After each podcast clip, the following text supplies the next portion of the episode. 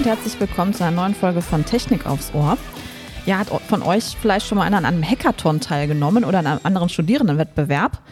Da könnt ihr uns ja gerne mal eure Erfahrungen mitteilen an podcast.vdi.de oder als Kommentar unter dieser Folge. Denn wir wollen uns heute genau diesen Themen widmen. Und zwar sprechen wir über den Studierendenwettbewerb bzw. Hackathon von VDE e.V. und MGA Mobility. Also da kommt jetzt ein ganz langer, furchtbarer Satz, den ich hier vielleicht mal rauslasse. Also wir verlinken das alles in den Show Notes. Ähm, auf jeden Fall ist dieser Hackathon ähm, powered by Airbus und Altair. Ja, und wir haben halt zwei Gäste heute bei uns, und zwar ist das Pascal Arras. Er hat bereits im Vorfeld schon an diesem Wettbewerb teilgenommen und ähm, ja, ist auch heute mit dabei und mit dem Marvin Matzen zusammen. Und äh, der Marvin unterstützt die organisatorischen Vorbereitungen des Hackathons und beide sind auch Vorstandsmitglieder der VDI Young Engineers. Ja, und gemeinsam sprechen wir ähm, darüber, warum Studierende gerne an solchen Wettbewerben teilnehmen sollten, weil sie da auch Kompetenzen aufbauen können und warum man sich solchen Challenges einfach mal stellen sollte. Herzlich willkommen bei Technik aufs Ohr 2. Hallo. Ja, ich fange dann auch gleich mal mit der ersten Frage an. Erzählt doch auch mal ein bisschen von euch. Was macht ihr sonst, wenn ihr nicht gerade bei den VDI Young Engineers aktiv seid? Naja, tatsächlich bin ich auch noch bei uns lokal im Verein vom VDI, dem Bezirksverein Karlsruhe, aktiv. Also nicht die Young Engineer Sparte, aber dann direkt doch auch wieder im Verein. Ansonsten eigentlich studiere ich aktuell Informatik am KIT, bin gerade bei meiner Masterarbeit werde demnächst dann in meine Promotion übergehen. Ähm, ja, ansonsten mache ich auch noch viele andere ehrenamtliche Tätigkeiten. Zum Beispiel bin ich bei der Bereitschaft vom DRK ähm, oder dann auch an anderen Hochschulgruppen mit aktiv. Mhm, cool. Und Pascal? Gut. Pascal, erzähl.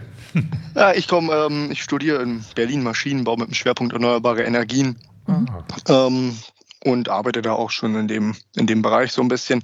Wenn ich nicht gerade beim VDI aktiv bin, was ähm, eigentlich gar nicht so viel Zeit übrig lässt, muss ich immer sagen. Äh, dann bin ich noch als äh, Sanitäter Tatsache unterwegs oder bilde Leute in erster Hilfe am Menschen oder am Hund aus. Und wenn ich dann noch ein bisschen ah. Zeit habe, verreise ich ganz gern mal. Das klingt genau, gut. Dann mein lieber Mann, also ehrenamtlich schwer eingebunden, aber finde ich toll, ja, wenn sich jemand, wenn sich Leute so engagieren. Ja, super. Ja, ja, dann ähm, gerne mal zum Begriff Hackathon. Also das haben wir jetzt ja in der Einleitung schon äh, groß und breit äh, gesagt, aber eigentlich wäre es halt schön, wenn ihr mal erklären könntet, was ist das denn genau und was macht man da? Ja, eigentlich muss man ein bisschen festhalten, dass der Begriff Hackathon mittlerweile sehr breit gefächert ist. Also früher war das ganz klar ähm, Informatikerprojekt, also man hat meistens Softwarelösungen, vielleicht auch Hardwarelösungen entwickelt. Heutzutage wird das adaptiert. Also es gibt es in unterschiedlichsten Bereichen. Es geht eigentlich darum, dass man zusammenkommt. Es geht auch digital, aber klassischerweise ist es vor Ort. Setzt sich dann 24 Stunden, Wochenende, eine ganze Woche hin und arbeitet in einem kleinen Team spontan auf eine Aufgabe zusammen. Und es hat meistens eben Wettbewerbscharakter. Ich glaube, dann deshalb ist man auch ganz happy, dass man ähm, das als Studierendenwettbewerb ausschreibt und dieses Wort Hackathon eigentlich rausnimmt, weil man sonst äh, einem Ansturm von Informatikern habt und äh, andere Studienrichtungen sich gern zurückhalten. okay. Ja, in diesem Jahr findet der VDI Hackathon ja vom 21. bis 23. April statt. Und was erwartet die Teilnehmer denn dieses Jahr? Könnt ihr mal ein bisschen erzählen? Willst du von der fachlichen Seite mal? Einfach drauf loslegen. Fang du mal an, Pascal. ähm, ja, das wird ein ganz ähm, interessantes, ein ganz interessantes Wochenende, denke ich wieder. Ähm, es wird sehr stressig, denn man hat, kriegt so Freitagmittag ungefähr die Aufgabenstellung und muss die bis Samstagabend ähm, fertig bearbeitet haben, muss dann Prototypen am 3D-Drucker ähm, gedruckt haben, ähm, was einen unter enorm viel Stress sitzt. Aber was auch ganz viel Spaß macht. Also man hat ganz viele Netzwerkmöglichkeiten, kommt man mit anderen Leuten vor allen Dingen in Kontakt ähm, und es ist immer wieder überraschend, mit was für Ideen Tatsache die Organisatoren dabei um die Ecke kommen. Ähm, ich selbst weiß es ja auch noch nicht. Ich weiß, dass man irgendwie probieren wird, ähm, den Medical-Aspekt mit dem Mobility-Aspekt zu verbinden. Und wenn ich mich nicht ganz täusche, geht es da in diesem Jahr um äh, irgendwie Drohnen in die Richtung. Marvin, ist das richtig? So unbemannte Flugobjekte? Ja, genau. Also grundlegend ähm, das Kernthema, die ganz genaue Aufgabe der Use Case wird natürlich am Tag dann selber des Wettbewerbs festgelegt, beziehungsweise nicht festgelegt, sondern den Teilnehmenden eben präsentiert. Ähm, aber man kann sich natürlich denken, es ist von MGA mit sehr stark aufgezogen, also Mobility Medical Goes Additive. Da wird es drum gehen und es ist auch schon bekannt, dass es eben ähm, ja, um UAS, Unmanned Aircraft Systems, gehen wird. Ähm, Ausrüstung vielleicht in die Richtung. Genaueres werde ich aber erstmal noch nicht verraten. Das ist dann der spannende Faktor, den man mhm. am Tag dann auch hat. Na, viel Schlaf scheint es da ja dann nicht zu geben, ne? Von Freitagmittag nee, bis nicht, ja. Samstagabend und dann muss man fertig sein, inklusive 3D-Druck. Mein lieber Mann, ganz schön anspruchsvoll. Ja, ja aber genau das ah, ist, genau das ist der Spaß cool. daran. Und man kann sich einfach mal ausprobieren. Ja, stimmt. Cool. Äh, Gibt es dann irgendwie ja Voraussetzungen oder was man irgendwie mitbringen sollte? Oder kann man einfach, auch wenn man jetzt in dem Bereich gar keine Erfahrung hat, einfach trotzdem mitmachen? Also das Ganze ist natürlich ein teambasierter Wettbewerb. Mhm. Man wird nicht aus einer Fachrichtung alleine das Ganze schaffen können, weil man muss viele unterschiedliche Themenbereiche abdecken. Man muss natürlich irgendwie sich mit den Themenbereichen Medical vielleicht ein bisschen auskennen oder ähm, ähm, additive Fertigung oder ein bisschen Business Use Cases, Business Pläne machen können. Also man braucht eigentlich unterschiedliche fachliche Kompetenzen, die dann im Team zusammen ähm, dran arbeiten können. Ähm, das heißt, wir haben auch eine Teamgröße von drei bis acht Personen, eher so an die höhere Zahl, die normalerweise teilnehmen. Und es ist natürlich ein Studierenderwettbewerb. Also man muss irgendwo konkret an der Universität eingeschrieben sein und muss dann auch einen Professor benennen, der das Ganze unterstützt. Mhm. mhm, okay. Wie findet ihr euch denn? Ich meine, du hast gerade gesagt, an, an Unis, äh, Unis gibt es einige in Deutschland. Sind das immer Leute von einer Uni, aus einem Semester oder aus einem Jahrgang oder, oder wie kann ich mir das vorstellen? Genau, also im Regelfall sind das Tatsache ähm, Kommilitonen, die sich alle irgendwie kennen. Wir als Young Engineers ähm, bieten das halt nochmal an, dass wir Leuten, die vielleicht nicht so vernetzt sind, die Möglichkeit bieten, sich unserem Team anzuschließen. Also mhm. wir treten dieses Jahr Tatsache mit zwei Teams an und da haben wir Leute aus Berlin, aus Karlsruhe, aus Krefeld, aus Osnabrück, von überall, die sich dann einfach da zusammenfinden und in dem Team am Projekt zusammenarbeiten werden. Also genau, im Normalfall sind das Kommilitonen, die sich kennen, aber wir wollen halt da jedem die Möglichkeit bieten und Mhm. Daher ein bunt gemischtes Team. Ja, klingt gut. Habt ihr denn schon mal im Vorfeld auch an äh, gänzlich anderen Studierendenwettbewerben teilgenommen? Oder also, dass man vielleicht mal so ein bisschen so ein Spektrum aufzeigen kann, was es alles gibt und ähm, warum das auch gut ist, sich mal solchen Challenges zu stellen? Ich habe tatsächlich auch schon an anderen Wettbewerben teilgenommen. Ich komme natürlich aus der Informatiker-Seite. Das heißt, ähm, das wäre dann sowas wie Hack Zurich, äh, Vier vs. Virus, was es damals unter Corona gab. Ein ganz großer Hackathon, der deutschlandweit geführt wurde. Ja, stimmt. Ähm, und auch von den Young Engineers haben wir schon zwei Hackathon intern veranstaltet. Ähm, da ging es aber tatsächlich immer mehr ein bisschen um die IT-Seite und nicht wie jetzt bei dem MGA-Competition, einfach um das Gesamtkonzept von den Fachrichtungen, die zusammenspielen bin da ganz unbefleckt. Ich hatte so, Tatsache, so. im letzten Jahr war das erste Mal, dass ich an so einer Veranstaltung teilgenommen habe, okay. aber offensichtlich bin ich hängen geblieben. Also es macht ja, Spaß. So, ja, okay. Okay, also wenn ich jetzt, wie ich das richtig gelesen habe, unterstützt Airbus und die Deutsche Bahn den Hackathon in diesem Jahr. Wie sieht es denn hier damit so Karrieremöglichkeiten aus? Gibt es eine Aussicht, dass die Sponsoren dieser Veranstaltung hier auch so ein bisschen ein Jobangebot unterbreiten? Gucken die, was ihr so drauf habt? Oder kommen die gleich mit einer Vorstellung dahin zu sagen, Mensch, da finde ich genau die richtigen Leute für die Jobs, die ich anzubieten habe? Pascal, ich glaube, am besten berichtest du einfach mal der, von der Erfahrung, wie es letztes Jahr denn war. Ähm, ja, auf jeden Fall. Also in meinen Augen sind so eine Events äh, gerade für sowas gedacht. Also ich weiß, dass im letzten Jahr Abschlussarbeiten vergeben wurden, ähm, Bachelorarbeiten, Praktikumsstellen. Also sowas, die Unternehmen sind natürlich da. Ne? Also der Arbeitsmarkt ist hart umkämpft. Ähm, und daher sind gerade solche Events halt für die Unternehmen, die äh, sponsoren, ja auch einfach Gold wert. Ähm, weshalb die da, glaube ich, auch sehr gerne daran teilnehmen. Und halt auch gerade für Studierende wie uns ist es eine super Möglichkeit, im Endeffekt schon mal so mit einem Bein in die Tür zu kommen und sich ähm, da einfach vorzustellen. Gegebenenfalls haben die Leute ein Bild vor Augen und das kann, denke ich, auch ganz gut helfen, wenn man Bewerbungen abschickt und sagt, ich habe schon mal an dem und dem Wettbewerb da teilgenommen. Äh, Anschlussfrage, wie, wie läuft so ein Tag ab? Vielleicht könnte man das so ein bisschen, damit die Leute mal so ein paar Bilder vor Augen haben. Also ihr steht dann wahrscheinlich morgens um 6 Uhr auf weil ihr ja nicht viel Zeit habt und dann geht es den ganzen Tag los und es nur brainstormen, nur denken, überlegen, entwickeln, zeichnen, programmieren. Erzählt doch einfach mal. Ja, also aufstehen ist schon mal ein guter Punkt. Dann wird ausgiebig gefrühstückt. ähm, ja, immerhin. Und dann geht's, dann, und dann geht's los. Also meistens findet man sich ja dann in seinem Team nochmal so in unterschiedlichen kleineren Gruppen zusammen. Die eine arbeiten vielleicht ähm, eher den wirtschaftlichen Teil, also machen die Kostenkalkulationen, andere sitzen am CAD und ähm, konstruieren das zu druckende Produkt. Wieder andere arbeiten vielleicht schon an der Präsentation, die es dann zum Schluss geben muss. Ähm, und zwischendrin gibt es einfach immer auch nochmal Pitches von den Sponsoren, von den Unternehmen, wo sie im Endeffekt nochmal so ein bisschen Input geben, gegebenenfalls ihr Unternehmen vorstellen oder sich halt einfach ähm, nochmal was zu dem Thema spezifisch vorstellen, um uns einfach da noch Hintergrundinformationen zu geben. Ja, und dann ist ähm, der Tag auch relativ schnell wieder rum. Man freut sich dann auf den Abend zum Abendessen. Da ist dann nochmal so ein Netzwerken zwischen Ach, den schön. unterschiedlichen Gruppen, wo man einfach gut nochmal ins Gespräch kommt und den Stress so ein bisschen vergessen kann. Das ist immer mhm. sehr angenehm. Okay. Und wo findet das dann immer statt? In Uniräumen oder an irgendeinem dritten Ort oder bei den Sponsoren? Im vergangenen Jahr waren wir in Berlin Tatsache, da hatten wir Räumlichkeiten in einem, in einem Messezentrum und in diesem Jahr sind wir direkt im VDI-Haus. Das ist sehr, ähm, sehr praktisch. Also, genau.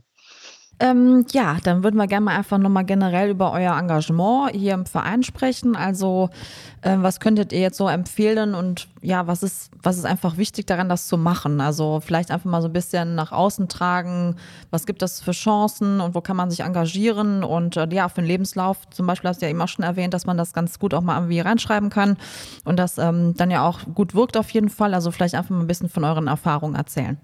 Ich glaube, engagieren kann man sich auf sehr vielfältige Weise. Mhm. Ähm, wieso ich mich vielleicht erstmal engagiere, ist, weil ich selber auch von anderen Ehrenamtlichen natürlich auch schon irgendwo profitiert habe. Also ohne dass es Leute gibt, die in Gemeinden, in Vereinen Projekte aufstellen, ähm, passiert natürlich deutlich weniger und äh, zum Beispiel bei uns Young Engineers ist es natürlich ein riesiges Netzwerk.